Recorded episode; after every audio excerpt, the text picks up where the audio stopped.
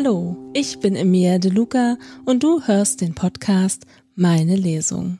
Zu Gast begrüße ich heute die Autorin Sigrid Obermeier. Hallo Sigrid, stell dich doch einfach mal vor. Hallo Emilia, schön wieder in deiner Sendung zu sein. Ich bin ja zum zweiten Mal hier. Ja, wenn ich mich vorstelle, ich bin Österreicherin, was man wahrscheinlich ein bisschen vom Dialekt hört. Ich, um sich das vorzustellen, ich lebe an drei für mich wunderbaren, mich unterschiedlich erfüllenden Plätzen in Österreich.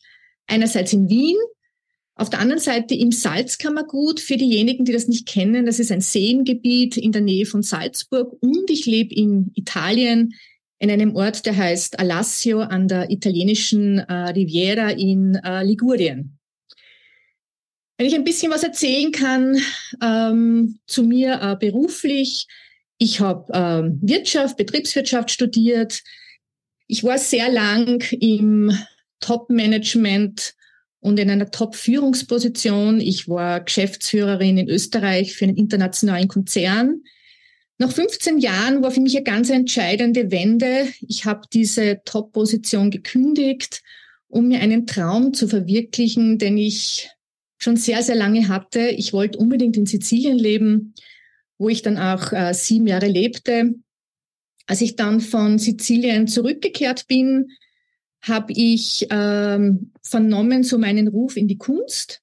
Ich war dann sieben Jahre im äh, Management eines Wiener Museums, das heißt MAC. Das ist ein Museum mit weltweiten Ex äh, Exposituren im Bereich der angewandten Kunst und Gegenwartskunst. Mir war auch dann wichtig, nach meiner Rückkehr mich einfach noch weiter zu bilden und fortzubilden. Ich habe ja immer sehr mit, intensiv mit Menschen gearbeitet und habe dann eine internationale Coaching- und Trainerausbildung gemacht. Und ich habe äh, Logotherapie und Existenzanalyse nach Viktor Frankl studiert. Diejenigen, die vielleicht Viktor Frankl nicht kennen. Viktor Frankl war ein äh, Neurologe, ein Psychiater und er war der Begründer der dritten Wiener Schule der Psychotherapie, neben Freud und Adler, die man wahrscheinlich äh, eher kennt. 2007 war für mich wieder so eine wichtige Wende. Es war der Ruf in die Selbstständigkeit. Und seitdem arbeite ich in zwei Bereichen als Selbstständige. Einerseits als Coach, Trainerin und sinnzentrierte Beraterin auf Frankl. Meine Schwerpunkte sind primär der Top-Führungskräftebereich. Äh, ich bereite aber auch Menschen für große Bühnen vor. Wie kann man sich das vorstellen? Ich äh, coache zum Beispiel äh, Menschen äh, im Fernsehen, im Radio, also der ORF, das ist ja diese österreichische Rundfunkstation. Und der dritte Schwerpunkt in meiner Coaching- und Trainertätigkeit ist, ich berate Menschen in Sinnfragen und Sinnkrisen. Der zweite Bereich ist, dass ich berate in Kunst- und Kulturbetrieb und entwickle auch eigene Kunstprojekte. Und 2022, also dieses Jahr, ist ein neues, wichtiges Lebenskapitel in meinem Leben dazugekommen. Das ist sehr bunt, aber so ein roter Faden ist immer die Liebe und das besondere Interesse an Menschen, speziell in der Frage, was Menschen so einen ganz speziellen Lebenssinn gibt ich habe nicht, nicht umsonst ähm, Logotherapie und Existenzanalyse studiert. Das ist diese Lehre auf der Basis des Sinns im Leben. Ich werde oft gefragt, warum mir das so ein Anliegen ist, weil ich einfach aus eigener Erfahrung und mit vielen, vielen Menschen so überzeugt bin, dass ich dann nur ein erfülltes und glückliches Leben führen kann, wenn ich es sinnerfüllt lebe. Ein zweiter roter Faden ist ähm, die Begeisterung und die Faszination für den Süden, speziell Italien. Ich habe sehr, sehr lange in Sizilien gelebt, wie ich eh eingangs schon erwähnt habe, in der Stadt Palermo und auch an der Westküste Siziliens. Jetzt ist mein Lebensmittelpunkt die Stadt Alassio an der italienischen Riviera. Und so der dritte Schwerpunkt, so der dritte rote Faden, der sich so durch mein Leben zieht, ist die, ist die Liebe zur Kunst, speziell zur Literatur und jetzt spanne ich so den Bogen zu heute, dies, diese Liebe zum Schreiben, das war für mich immer ein Weg, Erlebnisse und Erkenntnisse zu verarbeiten und sie zu verdichten. Und ich habe so einen Lieblingsspruch der amerikanischen Schriftstellerin und Drehbuchautorin John Didion, die sagt, ich weiß nicht, was ich darüber denke, bis ich es aufschreibe. genauso geht's mir. Ich kann oft gewisse Fragen nicht beantworten, bevor ich mich nicht hinsetze und darüber schreibe. Ja, das war so in der Kürze zu mir. In der Kürze, das war gut. Das war, also wir kennen jetzt deinen ganzen, fast deinen ganzen Lebenslauf. Fast. Ein bisschen fehlt noch, aber das war eine ganze Menge, was du schon gemacht hast. Nicht schlecht, Respekt. Ja, danke. Aber heute wird's erstmal weihnachtlich. Du hast uns ja zwei weihnachtliche Kurzgeschichten mitgebracht. Jetzt bin ich natürlich auch neugierig, wie die heißen und was so der Hintergrund ist. Ja, ich habe zwei Kurzgeschichten mitgebracht und zwar die eine ist eine Geschichte, die mich so meine Erinnerungen an mein Weihnachten meiner Kindheit und so in meinem Elternhaus inspiriert haben. Ich bin ja aus Oberösterreich. Also das ist diese eine Geschichte, die heißt die Schachtel mit den Glaskugeln. Und die andere Geschichte passt, glaube ich, sehr gut zu mir, weil ich ja auch in, in Italien lebe, ist eine Geschichte, zu der ich vor einigen Jahren inspiriert wurde. Ich bin ähm, kurz vor Weihnachten bin ich durch Italien gereist, wieder zu meinem Haus. Und da war eine ganz berührende Begebenheit. Ähm, und, und, und diese Begebenheit hat mich dann nicht losgelassen und mich einfach inspiriert äh, zu dieser Geschichte, die heißt äh, Die kleine Madonnina, was auf Deutsch heißt Die kleine Madonna. Das sind meine Kurzgeschichten, die ich heute mitgebracht habe. Na, das hört sich sehr spannend an. Mit welcher möchtest du denn anfangen? Ich würde gern beginnen mit der italienischen Geschichte, äh, die kleine Madonnina. Magst du gleich mal anfangen mit der ersten Geschichte? Sehr gerne. Die kleine Madonnina. In gerader Linie verläuft die Autobahn vorbei an der Ebene des Po-Deltas. Felder von Mais in langen gelben Halmen und spitzen Kolben große runde Strohballen auf abgeernteten Fluren und ziegelrote Ackerschollen dehnen sich zu beiden Seiten bis zum Horizont. Aus den Fluren steigen wandernde Nebelschwaden. Bunte Lichter an Girlanden und hellblinkende Sterne dringen durch die Dämmerstille der Landschaft. In erleuchteten Fenstern stehen Bäume in grünem Tann. Es ist der 23. Dezember. Inmitten der Weite der Ebene liegen Gehöfte von immenser Größe, befestigten Dörfern gleich. Ein Anwesen erweckt meine Aufmerksamkeit. Ich nehme die nächste Abfahrt und biege nach längerem Suchen in eine Allee von Eichen und Eukalyptusbäumen. Kalunga, der lange Weg, ist auf einem verbogenen Blechschild zu lesen. Überwuchert von Efeu und wilden Feigenbäumen nehme ich einen vierseitigen Gutshof aus. Ein Rundbogen aus Stein an der Stirnseite fasst ein großes Tor, das in den Innenbereich führt. Sein Holz ist morsch, die verblichene Farbe splittert, der runde Türknauf aus Metall abgegriffen. Im Innenhof wuchert Gras, hoch und vertrocknet über den Pflastersteinen. Verrostetes Ackergerät steht wahllos in den Ecken. Fenster und Türen sind mit Holzbrettern verschlagen, das Anwesen verlassen. An der Südseite führt ein weiteres Tor nach draußen in die umliegenden Felder und zu einer Kirche. Ein alter Mann kommt des Weges. Seine Schritte sind langsam und bedächtig, das Gesicht sonnengegerbt und von tiefen Furchen durchzogen. Eindringlich, einem Flehen gleich, wiederholt er immer wieder denselben Satz. Andiamo a vedere la Madonnina. Andiamo a vedere la Madonnina.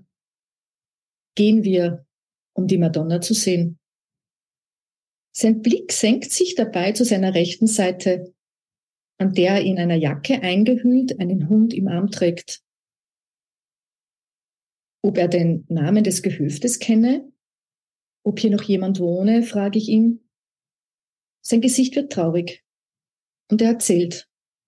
dass er hier vor mehr als 70 Jahren mit seinen Eltern gewohnt hätte, die für den Besitzer des Hofes die Felder bestellten. Aber das sei alles vorbei. Die Eltern tot und ihm bleibe nur noch sein kranker Hund. Das Warten auf sein eigenes Ende und die täglichen Gebete an die Madonna in der Kirche. Das Scheunengleichnis von Viktor Frankl kommt mir in den Sinn, dass inmitten der abgeernteten Felder und an der Seite der ehemaligen Speicher stehend nicht besser passen könnte. Und ich erzähle. Ja, vieles im Leben ist vorbei und vergangen, wie der gelbe Weizen, der noch im Sommer auf diesen Feldern stand und von dem nur noch die Reste der abgeschnittenen Halme zu sehen sind. Aber das Korn wurde in die Scheunen eingefahren und die Speicher sind nun voll. So ist es auch in unserem Leben. Nicht die Stoppelfelder und all das Verlorene sollen wir bejammern, sondern das sehen, was wir an all dem Geschaffenen, Erlebten, aber auch an all dem manchmal mutig Durchlittenen in die Scheune unseres Lebens eingefahren haben. Ihre Scheunen sind voll, entgegne ich ihm weiter. Wie gerne würde ich Ihren Geschichten zuhören. Der alte Mann richtet sich aus seiner gebückten Haltung auf, hebt den Kopf. Lange blicken wir uns wortlos an. Seine Augen wandern zu den Scheunen, den Ställen, den ehemaligen Gesindewohnungen. Auf einmal beginnen seine Augen zu leuchten und er erzählt von damals und all dem, das unauslöschlich in seinem Leben für immer sein wird. Er müsse mir noch die Kirche zeigen, sprudelt es nur so aus ihm heraus. Vor einigen Jahren feierte man am Tage des Schutzpatrons hier noch die Messe. Er drückt meine Hand und zieht mich eiligen Schrittes weiter des Weges, bis wir bei der Kirche angelangen. Die Eingangstüre ist vergittert. Ein Fenster aus Glas bietet den Blick ins Innere. An der Kirchenschwelle ein Gefäß aus Porzellan mit Zweigen von Pinien, an denen in silbernen Haltern weiße Kerzen stecken. Drei Reihen von Bänken aus Holz zu beiden Seiten des Mittelgangs, Bemalungen in verblichenen Farben an den Rundbögen. Ein schlichter Altar aus weißem Marmor in der Apsis der Tabernakelschrank und an deren Seite die Madonnina, die kleine Madonna. Der alte Mann faltet seine Hände vor der Brust und seine Lippen bewegen sich in einem Gebet. In seinem Summen vernehme ich leise Verse eines Weihnachtsliedes.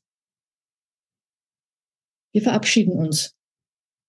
Noch lange blicke ich ihm nach. Sein Gang scheint behender, seine Haltung aufrechter. Noch von weitem ist seine Stimme zu hören.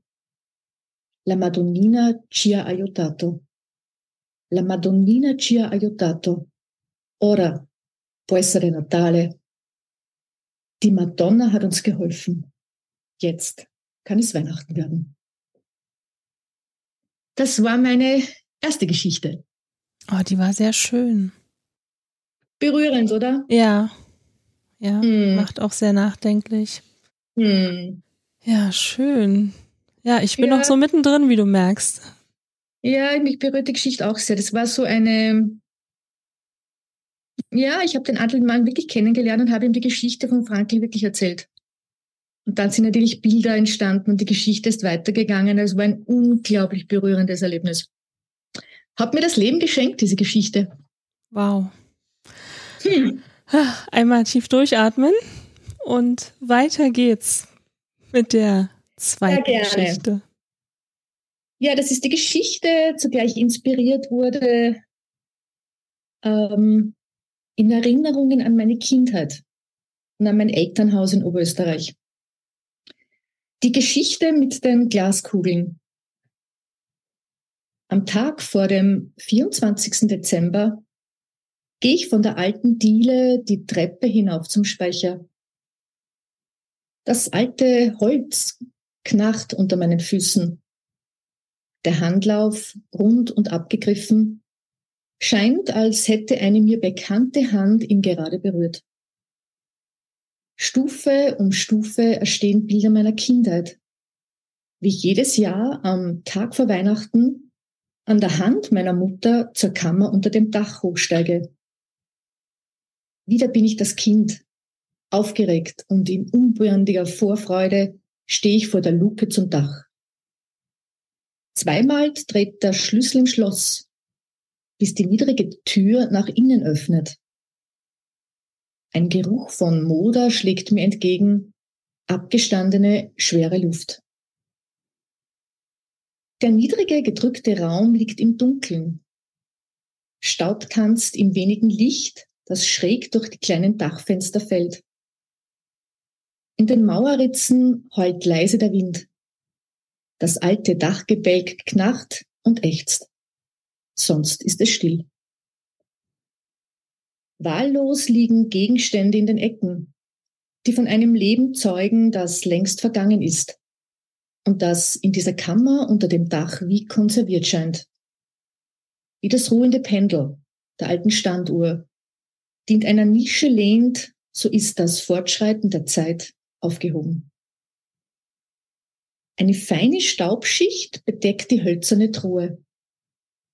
Ihre bunte Bemalung ist verblasst die verschnörkelten Initialen meines Großvaters sind nur noch schwer lesbar. Ich drehe den großen, langen Schlüssel aus Eisen bis zum Anschlag. Der Deckel ist schwer. Ich muss ihn aufstemmen. In tiefen Fächern liegen wohlgeordnet große und kleine Behälter aus Karton. Beschriftungen verweisen auf die unterschiedlichen Inhalte. Auf einer hohen rechteckigen Schachtel sind rote Kerzen und grüne Tannenzweige gedruckt. In schöner alter Handschrift steht auf ihr Weihnachten. Behutsam nehme ich sie an mich, schließe die Truhe und steige wieder hinunter in die Stube. Das Feuer im Kamin ist erloschen. Der Raum liegt in der einfallenden Dämmerung. Nur die Flammen der vier roten Kerzen am Kranz, der in langen roten Bändern von der Decke hängt, erhellen das Zimmer. Lichtschatten flackern. Im Raum liegt der Duft von Wachs und grünem Tann. Um die Schachtel verknotet ist eine grüne gedrehte Kordel. Ich löse sie und hebe den Deckel. In kleinen Fächern aus braunem Karton liegt wie in einem Setzkasten, funkelnd und glitzernd der alte Glasschmuck.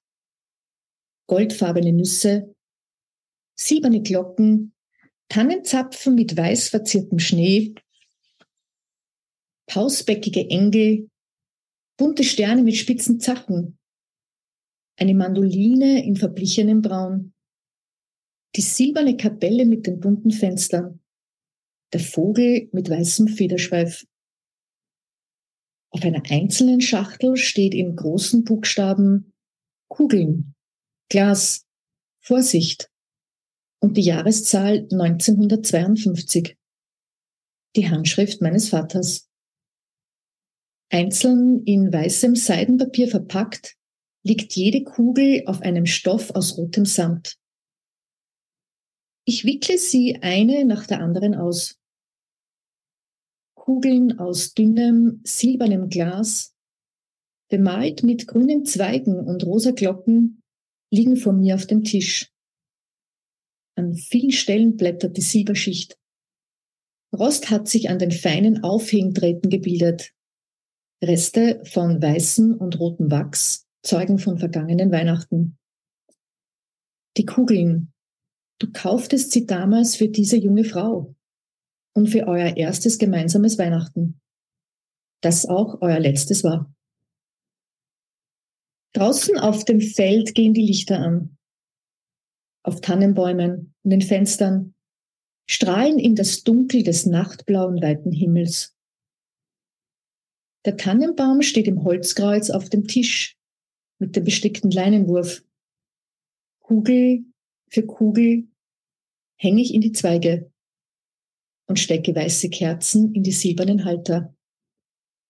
Bilder von vergangenen Weihnachtsfesten reihen sich aneinander zu einer Kette aus glücklichen, frohen Tagen und werden in all dem Gewesenen vor meiner Zeit und meinen Erinnerungen ein einziges, immerwährendes Weihnachtslicht. Das war meine zweite Geschichte. Ah, die war auch sehr schön. Sehr berührend wieder. Du schreibst immer sehr berührende Sachen. Danke, Emilia. Ja, ich glaube, wenn man, wenn man so diese Lebenspoesie im Leben spürt, was auch immer das ist und was auch immer die Begebenheiten sind, ähm, also ich merke, das sind einfach so viele berührende Momente, die mich einfach so zu Geschichten inspirieren. Aber es ist einfach das Leben, wie ich schon vorher gesagt habe, was die, was diese Geschichten schreibt, ich schreibe sie einfach nur weiter. Ja, sehr schön. Ach, toll. Jetzt sprechen wir aber mal über Weihnachten. Hm. Es ist ja nicht mehr lang. Wie sieht denn bei dir so die Vorweihnachtszeit aus? Wie kann man sich das vorstellen? Ähm, also diese Vorweihnachtszeit und Adventzeit, das fällt ja für mich so, natürlich für alle in eine Zeit, in der die Tage für so kürzer werden und die Nächte länger werden. Für mich so eine Zeit, die von hell auf dunkel wechselt. Ich, be ich bezeichne diese Adventzeit gerne auch immer so als Schwellenzeit, wo ich für mich so spüre, dass sich so die Schleier zu einer anderen Welt irgendwie dünner werden speziell in den Rauhnächten, die ich sehr bewusst feiere, bis dann am 21. Dezember, kurz vor Weihnachten, das Licht wieder über die Dunkelheit siegt, die Tage länger werden und wir dann am Weihnachtstag die Geburt Jesu, das Fest des Lichts, des Friedens und, und der Liebe feiern. Und ich merke so für mich, dass diese, diese dunkle Jahreszeit mich feinfühliger macht, meinen Blick so von, vom Außen nach innen wendet. Und für mich ist es so eine Zeit des, des Innehaltens, des mich Besinnens auf wichtige Fragen und, und, und Antworten, wo ich so merke, dass ich die in der Schnelligkeit des Alltags nicht mehr so höre. Also diese Zeit ist für mich ganz bewusst eine Zeit, so nach innen zu gehen, eine Zeit des Besinnens auf das, was, was wirklich wichtig ist. Und die Zeit kann man sich so vorstellen, ich verbringe sie ganz bewusst in diesem Bewusstsein, was wirklich, wirklich wichtig ist, in der Zeit mit, die Zeit mit meinem Mann, mit meiner Familie, ganz bewusst mit Menschen, die mir wirklich wichtig sind. Und ich verbringe die Zeit auch ganz bewusst mit Menschen, die so das Schicksal auch schwer getroffen hat. Und es ist eine Zeit, in der auch ich mir selbst Raum schenke. Ja, das ist so, so verbringe ich die Zeit, also sehr so in mich gekehrt, sehr in Ruhe. Ich, ich, ich vermeide bewusst sehr viele, dass da sehr viele Geschäftstermine sind. Ich vermeide das Reisen, ich bin ja sehr viel unterwegs. Und, und ich, ich, ich, ich liebe es wirklich, mich so ganz speziell an meinen Orten in Österreich aufzuhalten, ob das jetzt in Wien ist oder im Salzkammergut und so ganz bewusst in die Stille und in dieses Nachdenkliche und das in mich gekehrt zu gehen. Ja, ähm, hört sich gut an. Ja. Ja, wie ist es dann jetzt so Weihnachten, ne? Also wir haben ja so drei Tage, so der 24., 25. und 26. Mhm. Wie verbringst du die Tage? Wann wird bei dir der Weihnachtsbaum aufgebaut? Gibt es so Rituale, die ihr habt innerhalb der Familie? Also ich, ich habe gewusst, dass du die Zeit, dass du die, diese Frage nach den Ritualen stellen wirst und das, das hat äh, in mir so viel bewegt, diese Frage, ähm, weil mir bewusst geworden ist, dass ich nämlich unbewusst sehr, sehr viele Rituale in dieser, in dieser Advent- und Weihnachtszeit habe. Ähm, ich würde ganz gern so ein paar so Rituale erzählen, ähm, also ein ganz besonderes Ritual und das auch so für mich so diese, in diese Adventzeit und diese, in diese Weihnachtszeit gehört, ist, wenn ich, und das passt auch so zu dieser Geschichte, die ich vorgelesen habe, ist, wenn ich ähm, meine große Weihnachtskiste vom Dachboden hole, in dem sich so alle Gegenstände befinden, die ich so über die vielen Jahre gesammelt habe. Ich bin eine ganz leidenschaftliche Sammlerin von, von antiken Weihnachtsgegenständen, von altem Weihnachtsschmuck. Mein Mann muss manchmal lächeln, wenn ich schon im Sommer so in Antiquitätengeschäften gehe und, und in Trödlergeschäften und so nach alten Dingen suche. Und mit diesen schmücke ich die Zimmer, ob es in Wien ist, ob es im Salzkammergut ist. Und für mich ist das immer so besonders, weil so jedes Stück in mir eine ganz besonders schöne Erinnerung ist. Und da merke ich so, dass nicht die Gegenstände neben ihrer Schönheit das Besondere sind, sondern diese, diese Gegenstände haben einen ganz besonderen Wert mit dieser Erinnerung. Und wenn ich diese Kiste öffne, dann erstehen auf einmal Bilder von vielen, vielen Weihnachten. Also das ist so ein ganz besonderes Ritual, was ich habe. Ähm, ein zweites Ritual, was ich habe, ist ähm, der Adventkranz. Ich stamme, wie ich eh schon gesagt habe, aus Oberösterreich. Ähm, wir hatten hinter unserem Haus einen sogenannten Christbaumwald. Das war so ein, groß, so ein großer Wald, der wirklich nur dafür verwendet wurde, dass sich Menschen Christbäume abschneiden können. Und manchmal sind die Menschen schon im Sommer gekommen, haben sich so Zettel angehängt. Und ähm, bei uns war immer ganz wichtig so dieser Weihnachtsbaum, aber auch der Adventkranz. Den binde ich immer mit meiner Mutter. Der muss aus Tannenzweigen sein, aus diesem Wald. Und ähm, das ist ein ganz, ganz ein wichtiges Ritual für mich, dieses Binden des Kranzes gemeinsam mit meiner Mutter. Und ein weiteres ganz wichtiges Ritual ist, äh, für mich wäre nicht Weihnachten, wenn ich nicht meine Sammlung von Weihnachts-CDs, Weihnachtsliteratur und Weihnachtsfilmen ähm, äh, suchen würde.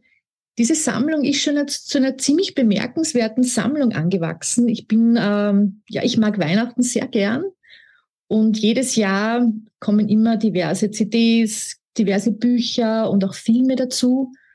Und um nur so ein Beispiel zu nennen, was absolut sein muss, was die Musik betrifft, ist immer, dass ich mir das Oratorium äh, Messia von Händel anhöre.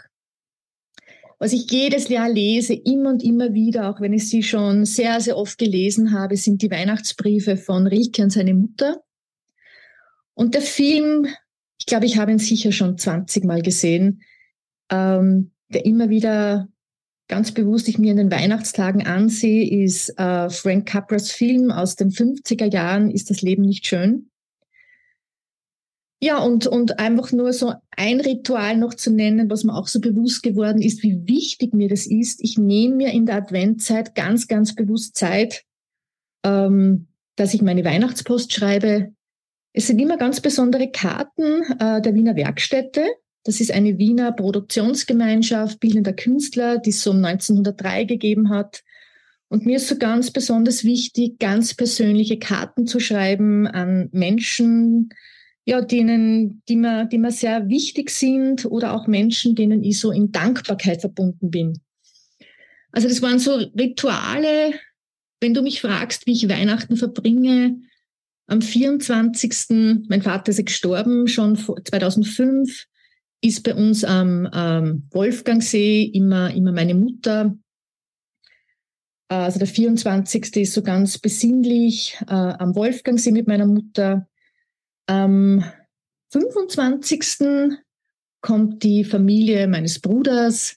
Da wird groß aufgekocht und es ist mir auch immer so, ich mache das unglaublich gerne. Da kram ich so alte Rezepte meiner Urgroßmutter, meiner Großmutter raus. Da gibt so eine Tradition, was man da gegessen hat und welche Nachspeisen es gibt. Und, und da koche ich wirklich mit Liebe groß auf und, und, und bekoche meine Familie.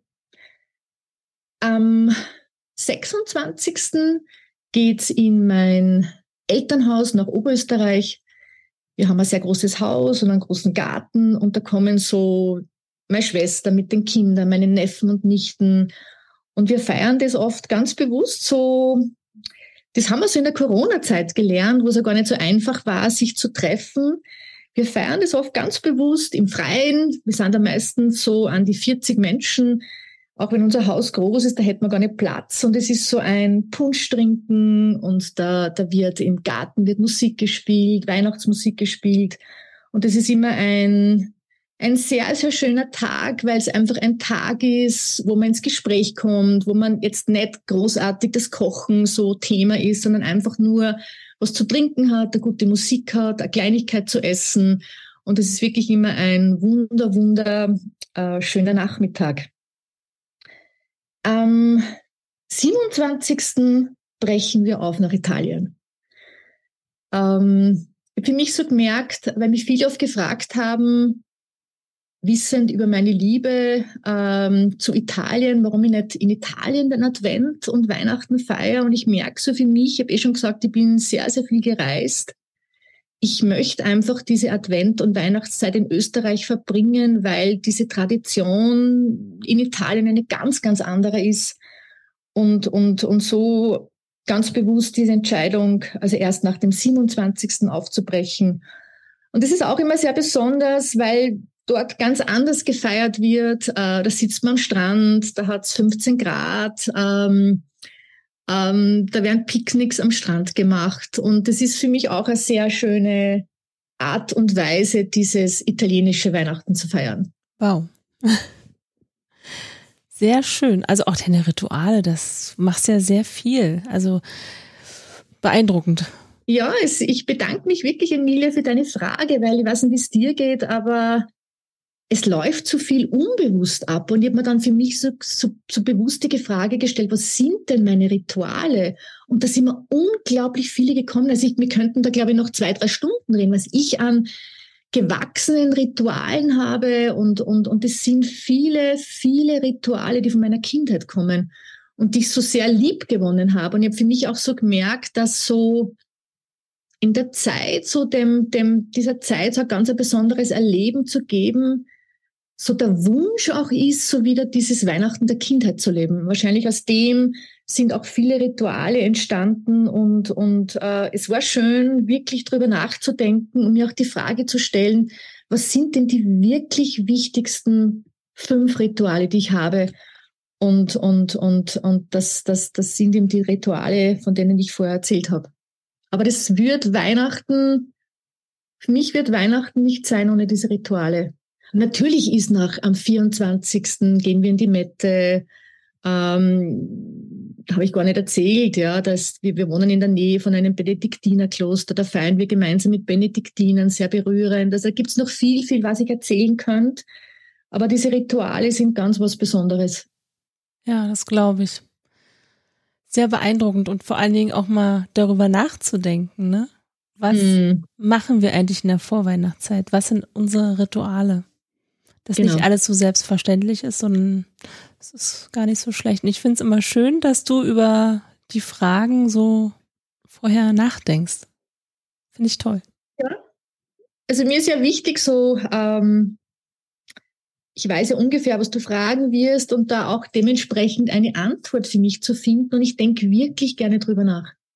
Und ich nehme immer wieder, das war ja bei unserem ersten Treffen genauso wie ich unser Buch, wie mein Buch vorgestellt wurde, ich nehme immer ganz was Spezielles mit aus deinem Podcast. Und ich kann mich immer nur bedanken, Emilia, für deine wirklich schönen Fragen, die du stellst. Dankeschön. Vielen Dank. Wo finden wir dich denn bei Social Media? Also bei Social Media ähm, im Juni, wie mein Buch rausgekommen ist, habe ich mich entschieden, als Autorin eine eigene Seite zu gründen. Also auf Facebook findet man mich auf lungomare. Dialog mit dem Süden und auf äh, Instagram äh, lungomare.dialog underline Sweden. Das ist diese eine Seite ähm, für mich als Autorin, wo man halt ähm, Gedichte findet aus meinem Buch, äh, Erzählungen über Italien, ähm, Zeilen von Schriftstellern, italienischen Schriftstellern, die ich ganz besonders finde.